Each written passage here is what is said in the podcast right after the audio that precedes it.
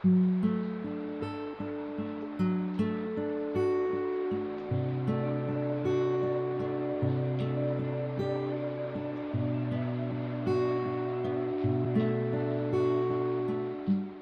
命不必每时每刻都要冲刺，低沉时就当是放一个悠长假期。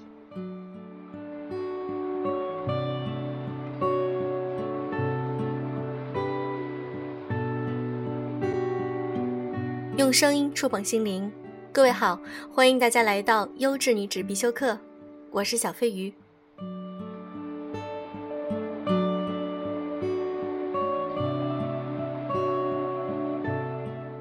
我们每一个人都需要精神食粮，那么精神食粮如何而来呢？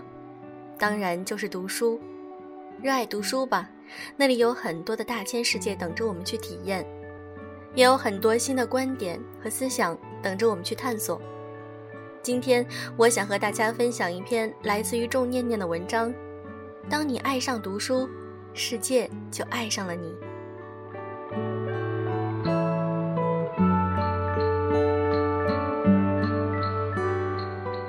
上周末去图书馆，有一幕深深的触动了我。一个五岁左右的小女孩，欢快的在书架旁踱来踱去，然后轻声跟一个中年女子说：“奶奶，我可以看这一本吗？”女子说：“当然可以啊，宝宝喜欢哪一本就看哪一本。”于是小女孩便乖巧地趴在旁边的桌子上，聚精会神地看起来。这时，同行的另一个女子说：“那么小的孩子，他看得懂吗？”“他不用看懂啊，看不看懂不重要，重要的是我们想从小培养他读书的习惯，让他爱上读书的感觉。”我的心忽然被触动了，像平静的湖面泛起了层层涟漪，久久不曾散去。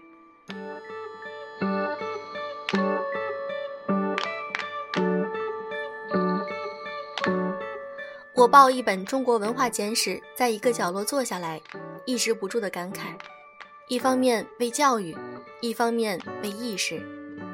一个从小培养孩子阅读习惯的家庭，必定深深的懂得读书对个人发展的重要性。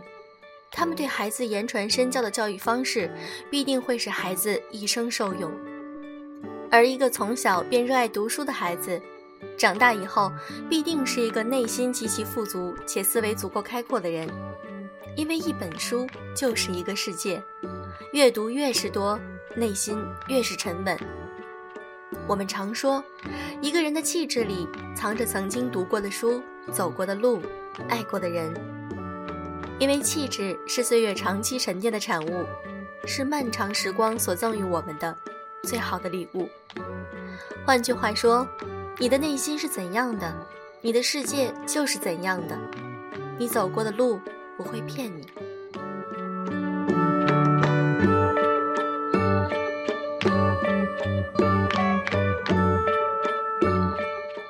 我常常在想，究竟什么样的人会恰如其分地掌握自己的表现欲？答案应该是那个内心没有自卑感的人，而内心没有自卑感。是因为其生命足够厚重，内心足够沉稳，明白什么是自己想要的，不与人比较，不与分争夺，但看花开花落。人们常说，我们可以用一年学会说话，但是却要用一生学会闭嘴。有些人可以因为两毛钱在菜场里跟别人破口大骂，有些人即使被人误解，也可以满面春风，而这两者之间的差距。就叫做格局。什么是格局？就是当我们在二楼的时候，看到的会是满地的垃圾；而在二十二楼的时候，会将满城的风景尽收眼底。不同的楼层就会有不同的视野和心态。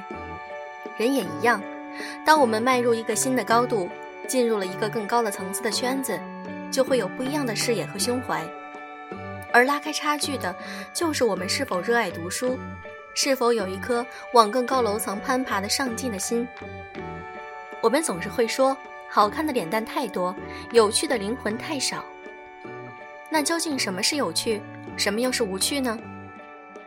在我的理解里，有趣就是热爱自我，热爱生活，且内心充满积极和爱意。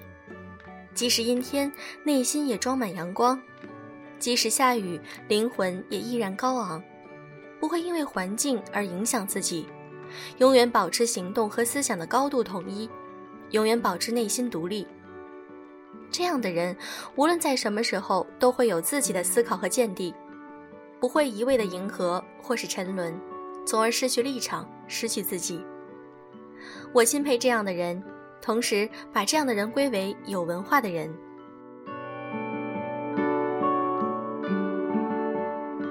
什么是有文化？至今最喜欢的一个答案是：文化就是植根于内心的修养，无需提醒的自觉，以约束为前提的自由，以及为别人着想的善良。而读书不会让你有文化，但是有文化的人一定热爱读书。因为读书是思想必须的营养，也是思想无穷的源泉。有人会问：女孩子为什么要读书？最终还是要回到一座平凡的城，打一份平凡的工，嫁做人妇，洗衣做饭，相夫教子，这样折腾有何意义？杨澜说：“我想我们的坚持是为了，就算最终跌入繁琐，洗尽铅华，同样的工作，却用不一样的心境。”同样的家庭，却有不一样的情调；同样的后代，却有不一样的素养。是啊，我常常觉得人生是一场修行，我们所走的每一步，所吃过的每一寸苦，最终都会照亮我们的路。而照亮以后的气场里，便沉淀着岁月大浪淘沙下所有走过的路以及看过的书。即使读书不会给你带来直接的财富。但是却可以使你的内心富足。当你爱上读书，你便会发现，整个世界都在偷偷的爱着你，因为你总会在书中的世界里遇见最值得爱的、最美的自己。